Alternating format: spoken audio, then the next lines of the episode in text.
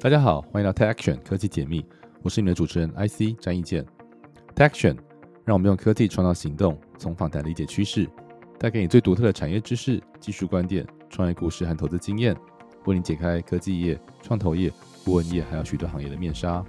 科技解密，让科技与创业不再神秘。大家好，我是 IC，就是科技解密。那今天呢，我们很高兴的邀请到这个两位啊创业者，那也是我第一次哈一个人对两个共同创办的公司的伙伴，他们是周正刚 Bill 跟刘小阳 Sylvia。那 Sylvia 他们呢是德瑞生医哈 Pretix AI 的执行长还有产品长啊，那两位是共同创办这公司的创办人。那 Pretix AI 好成立于二零二零，是一间 AI 的牙科软体公司，那在打造数位牙科的解决方案。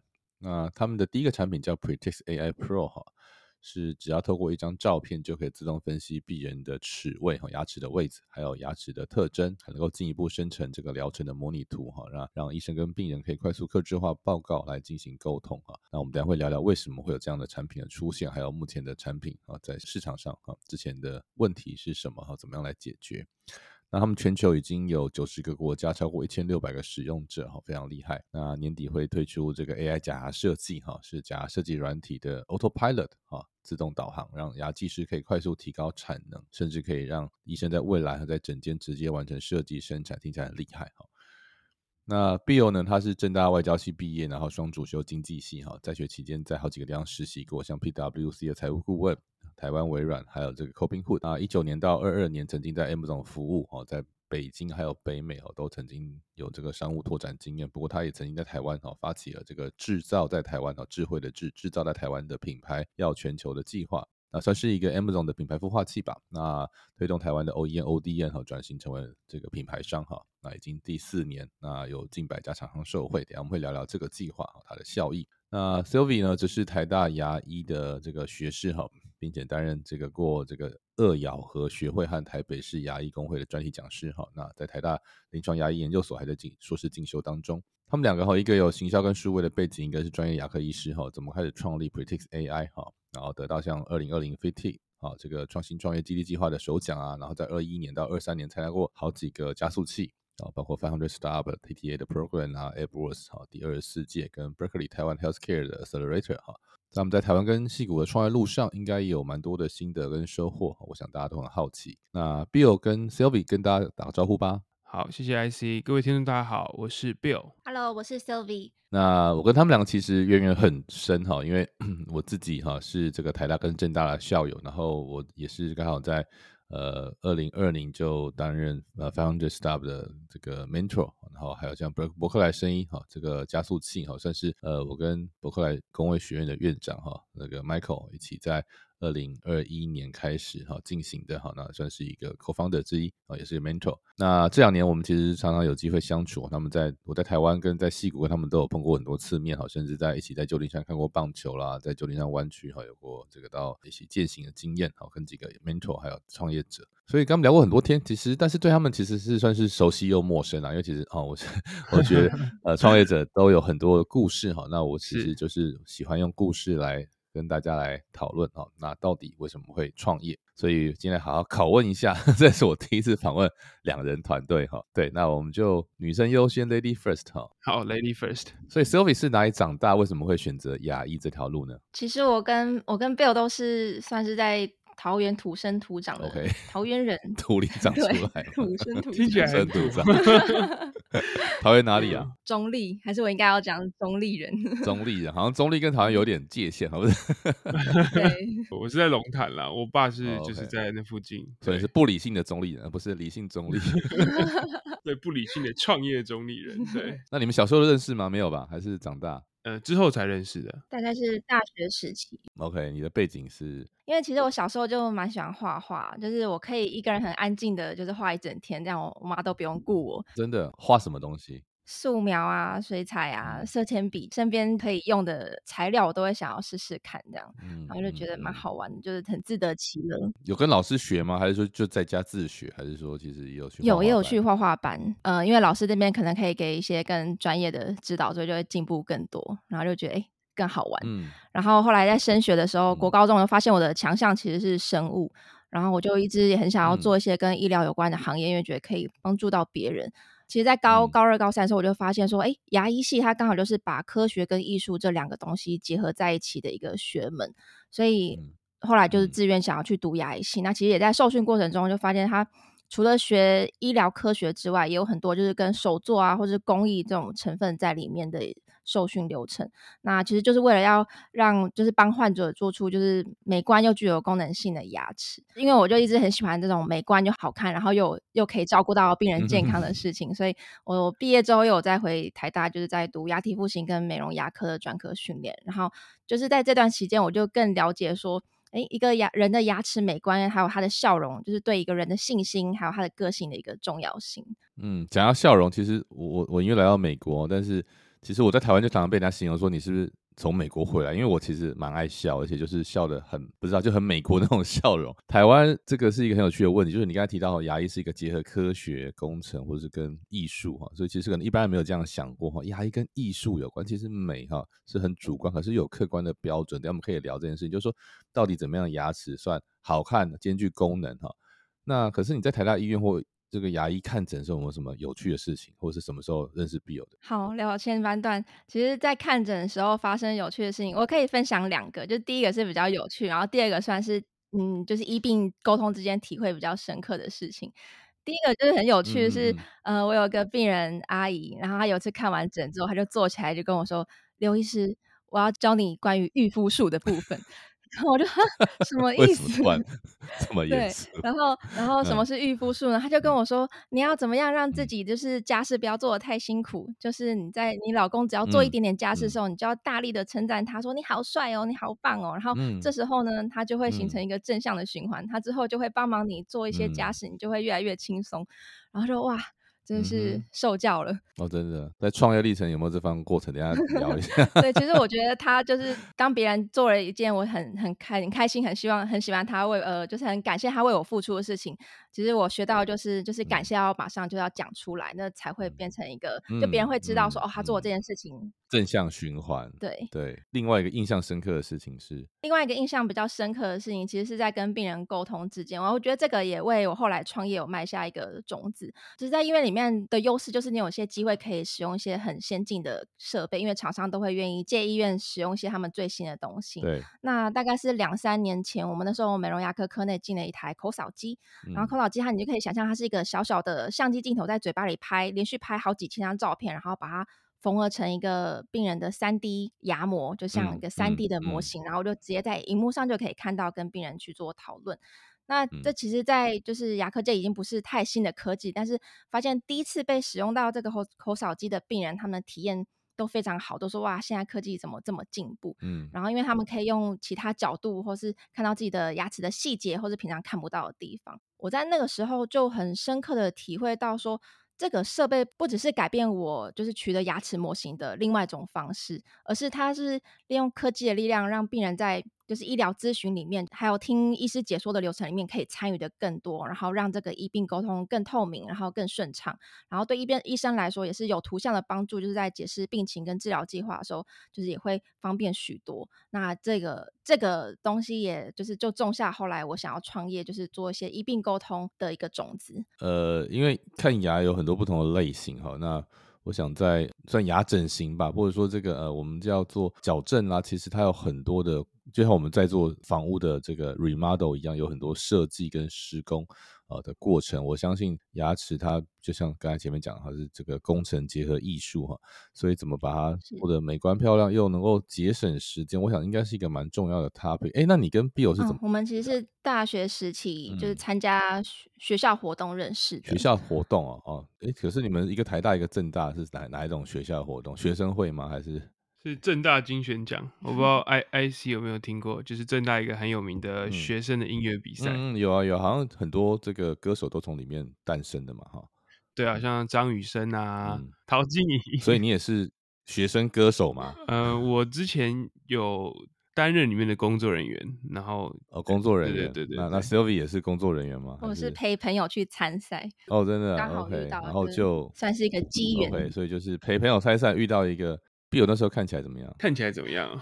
看起来，我说这要问 Sylvie，那时候 Bill 看起来是呆呆的、帅帅的，还是哎，这个工作人员就是你为什么会对他有印象？因为最有印象应该是我们刚好去他的那个工作的那个摊位，然后大话之后发现，哎，我们是同一个高中的耶，然后就对他有印象，哦，是高中的学弟，对对对，学弟，OK，没错没错。好，那 Bill 你在正大是念外交，为什么会双修经济系啊？会念外交系也算是一个蛮不理性的选择啦，跟 跟跟创业也蛮像的。龙潭人，所以除了花生软糖，还有 中科院、中科。院、科研所等等的。因为那时候会觉得说，哎，刚好考完大考，我在看那个科系手册，然后其实我第一次看到外交系，就是那时候，我我之前都从来没有听过，只是觉得说，哎，那时候是想要走一条啊不太一样的路，因为真的也没有什么身边的人读过这个科系，但一查就发现说，哎，好像蛮有趣的，自己跟交朋友这件事情也算是我的算是强项兼兴趣，好像 OK 帮国家交朋友听起来蛮 make sense 的，就是好像当个工作应该是蛮不错，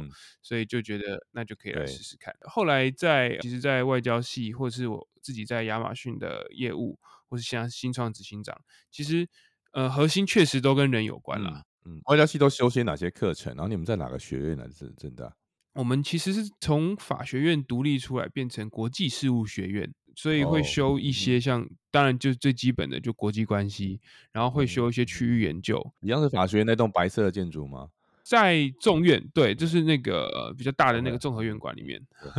应该说，我我到现在的所有的经验都是核心都是跟人有关了。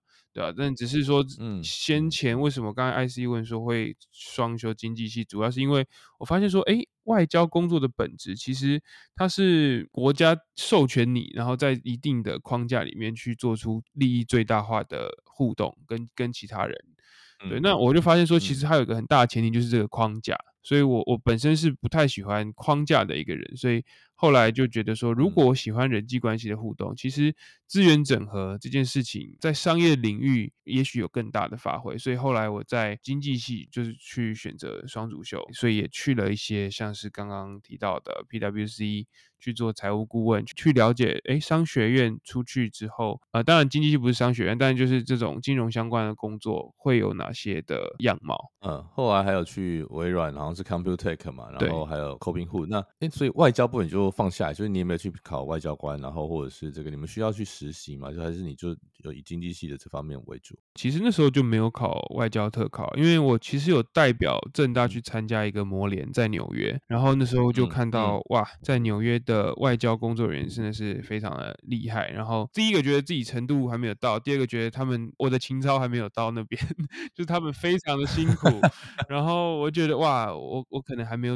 台湾的外交处境的确是对蛮艰，真的是非常艰难。他们都要用尽各种办法，然后拿到联合国里面最新的资讯，像。是联合国开什么会，他们是不会知道内容的，他们要透过各种关系，然后才可以知道今天的 agenda 是什么。这件事情就让我就觉得哇，那也许我如果在这个框架里面去发挥，我我不如用其他方式来帮助台湾，因为我其实更喜欢创新这边的以及 leverage 人脉做资源整合。对，所以就决定说好不考外交特考，就是去探索其他方面的职涯。然后那时候就主要两个方向，一个是金融，一个是科技。其实坦白讲了，我的职业探索就是四个字，就是 fear of missing out，就是 formal，就很害怕错过任何的实习机会。所以那时候的风气其实是大家都很焦虑，都会做很多实习，然后让自己的履历看起来在毕业之前就很丰富，可以拿到一些比较好的职缺。对，所以我那时候就是到处去探索。那中间还其实去过一个小新创啊，甚至就是帮忙做展场的一些介绍，这样这么多的呃探索之后的一个结论就是，我绝对不要创业。结果我没有想到，为什么就是立了一个 flag？为什么那时候决定不要？因为我那时候可能觉得说，其实应该说不要第一个工作就创业了，其实也没有错。对，就是我我觉得第一第一个工作就创业，可能人脉跟自己的眼界，然后你你能想到的题目有限。然后你能 leverage 的资源有限，就是我觉得创业家很重要，就是调动资源的能力。那没根本没有什么能力可以调动，除非我做真的非常 to C 的题目，像下一个 Facebook 这种概念的话，也许还有一点胜算。但是，呃，我觉得那个 to C 也不是我的兴趣跟强项所在。所以后来我就想说，好，那我还是先从大公司开始，然后实习完金融跟实习完科技，我觉得比较喜欢科技业的氛围一点，所以。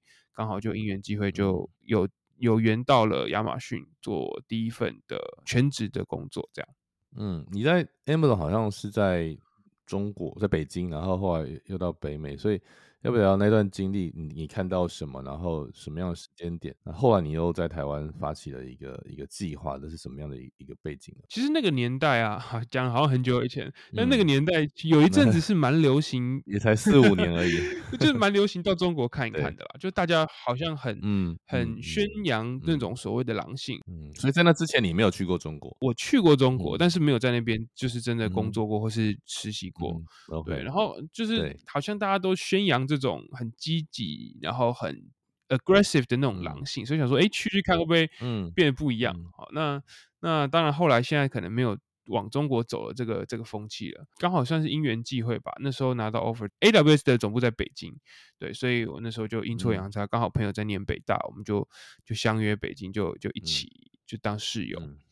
对，然后后来刚好因为疫情的关系，然后就全球就 lock down 了，刚好有台湾有一个缺，我就 apply，刚好有机会就就 relocate 回来。刚刚有提到一个制造在台湾那个计划，算是我我觉得一个蛮有趣的一个转捩点啊，就是让我觉得说，哦，我其实还是真的很喜欢这种从零到一 initiate 一个。自己的属于自己的 program 的这种感觉，那时候的情况是这样。其实我刚转回来第二天的时候，刚好全公司整整个部门办了一个工作坊，是要讨论明年度的一些特别的规划，要怎么帮自己帮团队的业绩可能 maybe double 这样的目标为前提。最后的这个 workshop 的环节就是每个人要提一个做法，就提一个 program。提一个 project 啦，可能用 project 比较适合。在三十个人的 team size 的情况下，每个人会自己可能做类似 elevator pitch，不过它是写在一张纸上，就是你要你要用一张纸，然后去写你的提案。even 是用画的，或是用任何形式，就是你可以把它当做投影片也可以，然后大家去匿名的投票。那最后我我的这个其实一开始叫金鱼计划。就是这个金鱼计划呢，就就变成大家的最高票，就觉得诶蛮有趣的。我竟然在刚加入的时候就可以用新鲜人这种角度，然后提到大家都可以认同的一个观点跟潜在的执行解决方案。我觉得这这确实对我来讲是一个还蛮大的启发。呃，就是我很喜欢很享受这种 creative 的过程。为什么你会观察到那个需求？因为你毕竟才刚进公司没有多久，还是包括你之前实习的经验，或是你。那时候看到什么，其实别人没有看到的东西。因为我转回来之前，我对这部门是有先做蛮多的研究。呃，因为亚马逊就分两大块业务嘛，第一块就是做云端计算，就是 AWS。对。第二块就是做，大家其实它的起家处就是从电商呃开始做的。后来就了解一下这个这个 team 到底在做什么。那时候就是深入了解之后，就发现有一些。机会点是在于说，台湾人以前是擅长代工，所以有很多隐形冠军，但是不太擅长做品牌，所以我们其实比较少看到说。当然还是有一些很厉害的品牌，像捷安特啊，像这些，它是有很强的制造能力，也有很强的形象能力。那很多透过通路，没有这种 D to C 的经验。对对，没有错。所以所以我就觉得说，那我可不可以仿造坊间的这种新创的加速器，帮亚马逊做一个品牌的加速器，可以让大家从哎具有实力的这种制造商，变成具有实力且。懂行销、懂品牌经营的这种品牌商，对，然后就后来这个 idea 就获得蛮多人的共鸣。讲到加速器哦，你们后面参加很多加速器，不过在进加入之前，你们其实怎么开始创业，然后甚至也得到了 VT 的这个协助，还得到了首奖，就是这个创业的历程，要不跟大家分享一下怎么开始，然后为什么选这个题目？其实当初创业，呃，起心动念主要是因为在临床上有发生一些痛点，刚好那时候 Bill 在 AWS，然后我就看到他，哎，他只有一个 slide 在讲 AI 怎么样，AI 有分 AI，然后 machine learning 跟 deep learning 之类的这样的投影片，然后我就一好奇之下就问，就是问他说，那可不可以介绍更多？那后来就聊越多之后，就发现，哎，其实 AI 的很多东西应该要可以 apply 到牙科里面，然后去解决一些牙医师在临床上不方便的地方。然后，所以这算是一个呃创业的开头。因为一般人其实就当病人为主嘛。医生的痛点是什么？呃，一开始参加 FIT 做的那个 side project，其实是希望建立一个 AI 模型，然后帮助牙医师选择补门牙的时候补牙材料的颜色。因为像我们的补牙材料的这种材料其实叫树脂，然后特别是补在前面门牙的时候，你需要有一个比较里面比较核心的象牙质的颜色，然后以及外面比较透明的珐琅质的颜色。那这两个颜色的选择，因为厂牌太多了，很难选，容易选错。然后再就是这两种颜色的搭配也很重要，但才会让病人补出这个最最自然、最像他牙齿的颜色。那这个是很多医师常常会选错，甚至补的不够好的地方。然后我们就希望建立一个 AI 模型，然后帮助他帮助医生去做选择。那你跟 Bill 讲了这 idea 的时候，Bill 有什么回应，或是你们他就决定要辞职创业吗？还是 经历了多少这个 side project 的过程？对我们其实一开始是 side project 我那时候听到觉得，哎，其实不错，因为当时候在卖 AWS 的 AI 服务嘛，然后就一直跟别人说，哎，这 AI 多好用啊，我帮你托管啊，训练模型很快啊。他想说，哎，那干脆我自己边了解产品的过程当中，边做做看，搞不好可以更知道怎么卖这个东西。对，所以我们就以 side project 形式就开始了。我觉得其实回头过来看啦，想太少或是想太多，应该都不会想创业。那时候就是刚好取在一个好像知道一点东西，但是又很多未知，但是我知道可能怎么做可以提高胜率，但又不知道有那么多的挑战，所以我就觉得，哎，埋头就先做 side project 再说。嗯，我们就是找了一些啊。啊，真的是以 AI 为专业的工程师，他们就是还有我们其实还有另外两个 co-founder，他们都是 PhD。然后就是 Double E 的 PhD 怎么来的？刚好也是朋友的朋友，就发现说，OK，他们那时候博士论文很早就写完了，等于说很早就就拿到那个过口毕业的对对对，我们就一拍即合，就去参加了 FT。那 FT 给你们什么样的 impact，或者是你觉得是个什么样的一个 program？我觉得它其实算是给我们，呃，当然从结果论来讲是给了我们第一桶金啦。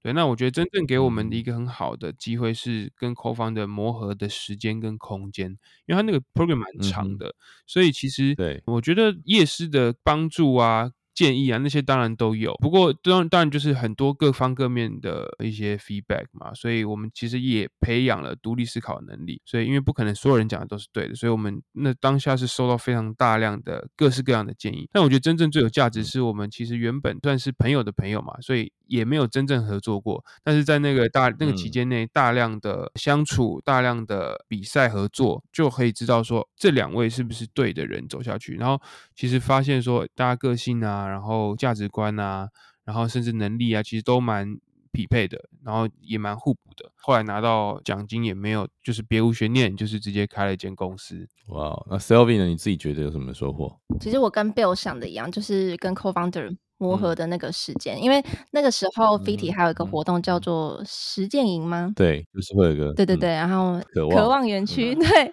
在龙潭的一个渴望园区，然后所有的团队会在那边一起。住个我记得有三天两夜吧，三天两夜，是是是，然后就是是一个真的是从早到晚，然后几个 co-founder 就会一直聚在一起，然后我们就会不断的改 pitch，然后再进去找不同的夜市 pitch，然后就一直收 feedback，再改收 feedback，再改，然后一直想各种商模，想各种产品设计，所以是一个蛮深刻的经验。我我有当过一一次的夜市啊，所以大概知道那是一个什么样的感受，还是有趣。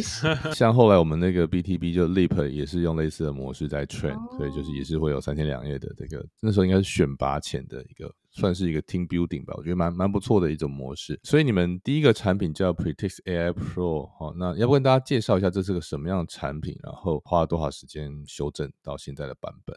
嗯，后来的第一个产品呢，就是从 Fit 之后，当然就经历了一些产品的 pivot，然后也重新思考我我们当初想要解决的问题有没有更大的市场，可以怎么去调整。所以我们的 Pretty Pro 的功能是可以用照片分析病人的牙齿特征，然后生成模拟图，用 AI 去进行分析。是传统原本是牙医师会自己去制作一个等于说是治疗报告，就 Treatment Plan 的部分。我们现在是用 AI 可以去产生这个产品呢，大概上线到现在一年多。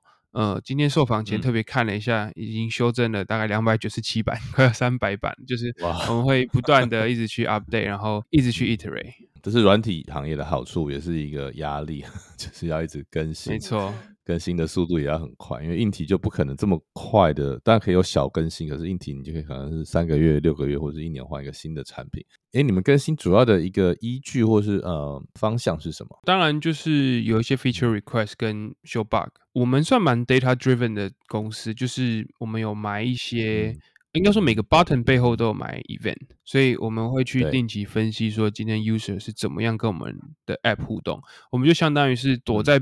使用者背后就看他的每一个操作，虽然讲起来有点 creepy，但是我们是为了了解他们怎么去在哪些地方碰到困难，哪些地方离开了，我们就希望可以透过这样的方式，然后一直去调整我们的 UI UX，所以我们大改版的 UI UX 也也好几次。哎，你跟 Sylvie 是怎么分工的？就是你们当然是执行长跟产品长，可是事实上你们在公司里面是怎么分工的？其实主要是产品的 inside 啊，或者是牙医师，因为因为其实我们使用者是牙医师嘛，哈，那那这个牙医师在想什么？这东西我是没有 background 的，就是我我是应该是会有 Sylvie 最有共鸣，呃，所以基本上都是由 Sylvie 来来 lead 整个产品的 iterate。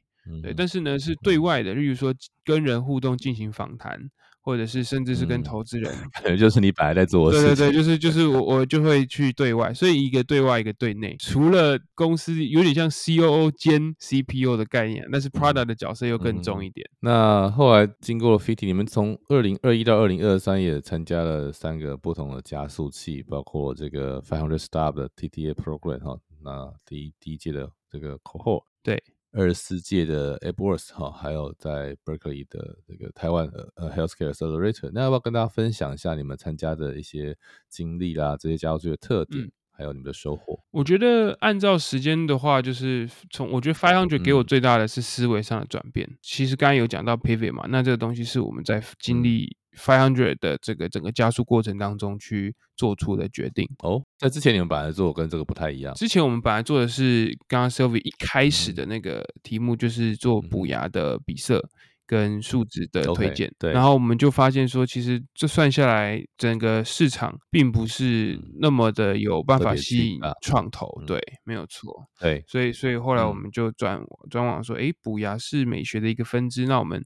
往上走，就是变成整个美学的咨询流程，我们都可以 take care 啊，那就变成说它的市场会变得更大一些啊。因为其实牙科的专业度是来，它其实是来自于说它有很多不同的疗程，是根据病人的情况会去去给出的建议，然后会有不同的治疗方式，所以等于说它每个都是个很细的细分领域。所以，我我们是希望透过变成咨询的这个角度，可以把每个细分领域都 cover，尤其是在美学这一块。对，所以这是在思维上的转变。那后来到 AppWorks 的话，主要是社群，因为已经行之有年了。就是 AppWorks 的社群也是已经非常的壮大。我们当初加入是二十四届嘛，所以有好多届的学长姐。然后其实，在跟学长姐互动的环节里面，我们都学到了蛮多的。主要上，觉得主要就是也是听他们的创业故事啊，然后找到可以跟自己共鸣的地方，还有可以学习拿来运用的一些建议。那这是 AppWorks。后来到了 Berkeley，我觉得最大的是市场，最大的帮助在于市场面。嗯，因为我们的第一天就瞄准海外市场，所以我我我那时候创立的一个 background 就是，我觉得要做小题目不是不行，但是我就没有什么兴趣，那我就可能会以 side project 继续做。如果真的要全职的话，要么就是 go big or go home 这样。刚好我们在 Berkeley 其实有一个很有趣的小故事哦，就是出发 Berkeley 之前我就看到哎。LinkedIn 有一个人来回，哎，然后呢，他就说，哦，我很喜欢你们的产品，你们的产品帮我们几个礼拜内就就成交了三个很大的 case，每个都是大概呃十几万甚至几十万的台币的这个美学大 case。然后呢，我就问 Sylvie 说，哎，我们有付他钱吗？这是谁？为什么会来留这种言？而且就在我们的 LinkedIn 下面，他说没有啊。然后一去看，哎，在戏谷的一一位医师，我我们就说好，我们到时候去 Break 一定要去找他。嗯，哎，真的到现场就一拍即合，然后就跟我们讲说，我们的东西多棒啊，改变了他，就是他一直想要做这个东西很久了，只是他没有能力，他没有想到在世界的另一个角落有人做这样的东西出来，还请我们去他们家烤肉，然后认识他们家人，就觉得是一个。呃，非常有趣，就真的走入那个呃我们目标市场，然后建立一些 connection，看到我们真正的使用者故事，这样。嗯，这不再只是一个月的数字。不过讲到数字，你们其实蛮厉害的哈。你们在三年多就超过一千六百个使用者到九十个国家，你们是怎么做到的？然后目前又遇到什么样的挑战？我觉得我们做的最对的一件事情，就是我刚才讲 Day One Go Global 这件事情。嗯呃，因为这也是我那时候刚刚提到说，呃，觉得可能胜率会比较高一点点的地方，就在于说牙医师这其实是个蛮有趣的族群，他们嗯，全球的牙医师都是读同一本课本啊，除了中国，他们可能是翻翻译成中文 啊。那基本上，我们只要产品做出来，然后是背上这些教科书上面，我们可以去分析跟模拟的，基本上他们就可以直接拿来用，就不用像有些呃律师，假设是律师服务一样是专业人士好了。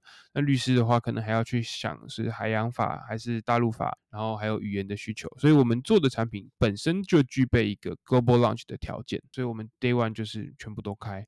然后到现在，我们也还没有花太多的广告钱，基本基本上除了测试之外是没有花任何的广告钱。呃，我们基本上每个礼拜都是几十个医师稳定注册。虽然我觉得是离 product market fit 还有一段距离啦，不过我觉得这个需求是还蛮稳定的。那我们怎么做到现在这个程度？其实是。去年我们就直接飞到美国，然后直接去做 founder sales。就是我觉得，等你团队成长起来，你可以用任何更有效率的方式去扩展是没有问题。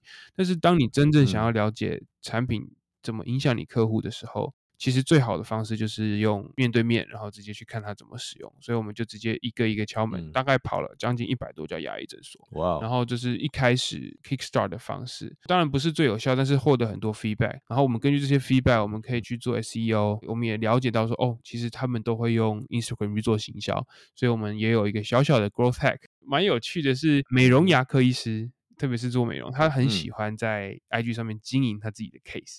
他会去 po 很多漂亮的照片，很合理啊。对，那我们就，嗯，我们的 T A 就超级明确啦，就是这些爱 po case 的牙医师，对吧？我们就去找到美国的美容牙科协会，他们就有一系列的。应该说，他的追踪名单是看得到的。你你去网络上查他，他不会公开。网红牙医们，你去查他不会告诉你他是谁，但是你去看他追踪跟谁追踪他，你就可以交叉比对出哪些人是我们的 TA。然后我们就每一个都去 follow，有时候他们就会 follow back，就是我们让演算法知道我们想要 target 的人是谁啊啊啊啊，他就会帮我们把我们的东西。推送给那一群人，所以有点像是破解 IG 的演算法，然后让我们的内容可以很有效的被 推播到他们的面前，这样。嗯嗯嗯。那挑战呢？挑战我觉得其实是我们现在提供的这个价值，就是让咨询流程变得更顺畅的价值，目前比较难去支撑我们最想要的市场进入策略。讲白话文就是，我们卖的钱不见得能够让我们养起很多 sales。我们发现，在美国市场要去推，其实牙医师他即使产品做的再简单，他还是很需要 sales 的这个角色。呃，我们其实也试过各种的 business model，想办法去推。我们不是说没有需求，因为其实他们像国际有一个流派叫 digital smile design，它是用我们一样的方法。嗯，然后其实也有论文就说，超过一半的病人最偏好的方式是看到自己。脸部模拟的照片是比任何方式都来的有效。讲到底，我们在解决的问题是医师的沟通方式不够有效率。但是如果医师自己觉得没有问题，我们就会需要花资源，然后去跟他去说明我们为什么更好，然后以及去教育他怎么使用。所以我觉得。有点像是我们想要再找一个更重要、更有价值的问题来解决，让我们可以养得起更多 Sale。所以刚刚有提到说，AI 假牙设计其实就是从这个历程里面，我们发现二 D 结合三 D 的功能，可以让医师更愿意去付钱，等于说是让我们有更好的 go to market 的资源。之前有没有提到说明年你们会延伸服务到 AI 假牙设计啊，从土地模拟搭配 3D 口扫档哈，然后做一个自动化的 3D 建模和修改和设计哈。啊，以前可能要一个小时复杂的完成的案例哈，可以降到五分钟以内，这应该是个很大的技术性的跟这个流程上的改善哈。嗯，所以要不要跟大家聊一下，说这样的一个对于牙医来说或整间流程来说的一个改善？过去为什么做不到？那或是过去缺乏哪一个环节啊？是技术的整合，还是技术的工具，还是牙医的思维，还是其实都有这样的一个需求？目前你们看到的市场商机，或者说呃，目前的医生的回馈怎么样？可以往这个方向开发，会源自于现在台大医院也累积了蛮多数位牙科的学习的知识还有能量。对。然后让现在就是可以往三 D 这个部分去发展。那其实是是这样子的，就是刚好讲到口扫机嘛。那我们取得病人牙模之后要怎么办呢？现在数位牙科的流程就是会有一个叫 CAD 电脑辅助设计的一个软体，然后我们就可以把牙模放进去，然后我们在三 D 的空间里面去设计你的假牙应该长什么样子。那其实那时候在研究所，就是我们有举办一些课程，然后就发现说，哎，其实我们要在一个三 D 的空间里面处理牙齿的形态，并不是一件非常容易的事情。特别是当这个病人有很多颗牙齿，同时都要做假牙的时候，那他们的设计就会互相的牵连到。那这其实就会让这个案例变得更加复杂，不管是牙医师想要自己设计，还是这是技师平常要设计的事情，都会花更多更多的时间。那我们就发现说，其实因为像刚刚 IC 一开始有提到说，这种牙科的美虽然是主观，那其实都是有些规则可循的。那我们就想说，诶，既然我们先前在咨询软体的时候，我们已经把这个 concept 应用在二 D 平面的照片上面，教 AI 说怎么样在平面照片上看起来是好看的牙齿，那其实我们也一样可以把这个好看的这个东西。数学化或是量化，把它用在三 D 的这种建模上面，然后教 AR 去做出一个好看的三 D 的假牙。嗯，所以我觉得这是一个你们看到的很好的一个。再一次算算小 pivot，了就应该说呃延伸，应该把产品弄到更主要的一个需求上。其实这么多国家对九十国家，然后一千六百使用，你们怎么去？我想虽然说你刚才讲牙医是读同一本教科书，可是市场应该还是有点不一样吧？那在定义产品或是修正上，会不会有一些 prioritize 的问题出现？像北美啦或亚洲市场，你们这。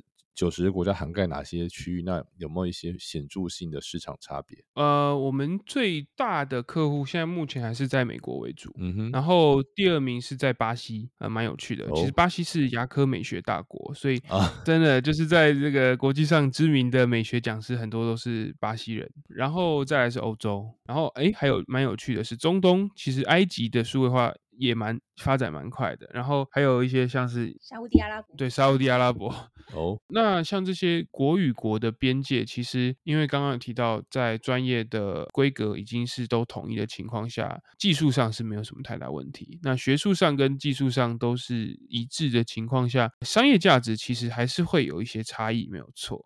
就是会根据市场特性，然后是当地独有的风土民情的模式，还是会有一些不同。嗯，我们现在的策略还是选定欧美为主要市场啦。呃，我我们经过在美国的这些，不管是访谈也好，或是实地跟客户的互动，就发现其实还是有很多不同的差异。那这些差异追根究底。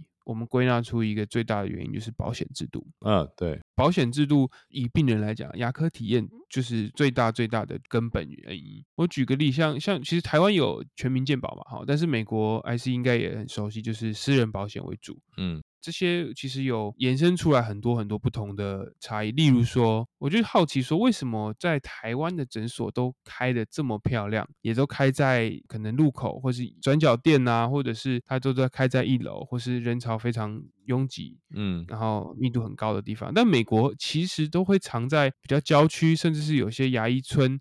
或者是藏在在市区的话，就藏在可能二楼、三楼，它的门牌是没有贴任何的招牌的，它就是一个地址，你就是推进去才知道说，哦，这边就是牙医诊所。嗯，那其实我我们发现也跟保险制度有关，像台湾因为每个人都有健保嘛，好，那每间牙医诊所大部分都有接健保的生意，所以其实你你是有选择的，你是过路客可以去看到说这间很漂亮，这间离我家很近，新开的，我就可以去这边洗牙。那未来我就在这边看牙，所以其实台湾的牙医诊所是有 incentive 有动机去把门面打理好，然后吸引别人进来。嗯，但是美国的话其实不一样。美国的话，它假设你保险的是 A 保险公司，你其实就只能去找有办法做 A 保险公司生意的这些店家。对，你就要特定去找，然后你你找到之后，你还要就循着这个地址。所以其实我发现说很多差异都是来自于这些保险制度。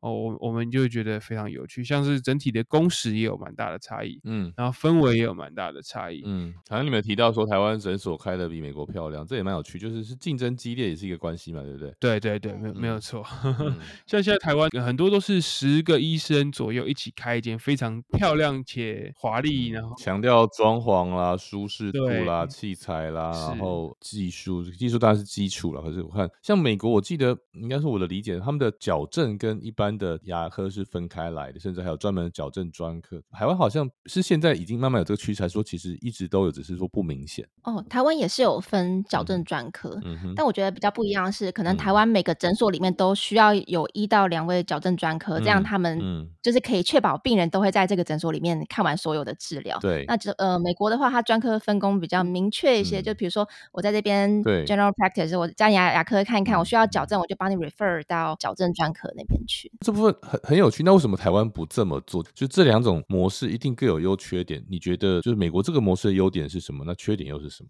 比如你在台湾职业，对，就你刚才讲，美台湾的诊所可能就是为了避免客人流失嘛，所以是因为客人基础。可是为什么？那为什么美国的这个 general practice，他还说他们因为就是分得很细，所以他也不去赚这个钱。因为甚至我也知道那个矫正牙医师他就不去做 general practice，真的是美国就像一般医学是分得很细了。你甚至做个抽血、照个影像啊，都是在不同的地方。你就就美国，除非是超级大的教学或是研究医院才会有，什么都有。不然其实大部分美国的 clinics 哈，然后这些 service provider 都是就像你讲，就是都是分开来的。是不是营运的成本，或是因为在我们的想象理论上，你对病人越方便，这会形成一个越容易吸引病人的可能性啊。当然会不会是营运成本的提高，或是规模效益不显著，导致他必须他还不如拆开来做？我不知道你们有没有想过这个问题。我其实一直在思考这两种模式。当然就一开始 Bill 所讲，因为两边的保险制度差很多，我觉得有可能跟保险有关系。像呃，我有个朋友，他是在。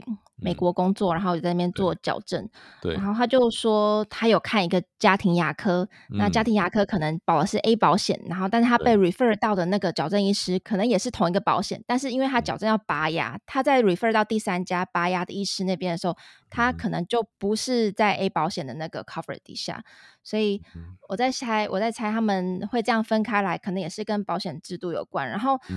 还有专业分工的这个效率性会提高。对，然后像可能他们矫正医师，呃，矫正医师如果看到有蛀牙，他就会再 refer 回到他本来的那个 GP 医师那边。对，所以他们可能，我觉得他们的呃互相转诊的那个机制是非常完整的。那台湾的话，呃，诊所都会希望说病人可以尽量留在这个诊所里面看完所有的治疗，是诊所越喜欢的方向。嗯，可是难道美国不会想要把？病人留着，这真的是一个很有趣的思维。就是我不确定欧洲是不是这样，日本日本可能跟台湾比较接近，就是还是人口密度、医师病人比造成的差异。这个这个问题可能我们不见得马上就有答案，但是我觉得这是一个很有趣的问题。我其实也一直都在琢磨，因为毕竟我在美国来四年啊，看医院的经验也不多。但是我我有开始做一些，比如说例行性的检查，然后或者是呃为了当小孩的义工，我要去取得一些检查报告，光是。照个 X 光，或是拿到个 TB 的 report，我就觉得哇，这比它麻烦又贵很多，然后觉得不可思议。像他们的洗牙哦，像台湾都习惯跟牙医去洗牙嘛，但他们是海坚的去洗牙，对他们甚至连这个都分出来。而且美国预约看诊是很基本的事情，就你不太有 walking 这个事情，不太可能。就是美国觉得我医生就是排好每一个时段啊，没有时段的时候你就是不用走进来，我也不会，除非你到这个柜台登记是可以，可是你不会马上看到医生。可是台湾就是好像医院或诊所就像 Seven 一样。对不对？没错，你 Seven 肯定要排个队，可是你排了就会排到了一样。我们就是好像这种服务的概念好像不太一样。不过这是一个很有趣的问题啊，可能我们现在也没有答案。从这角度来说，最后其实你们有提到说台湾的这个牙医的成本。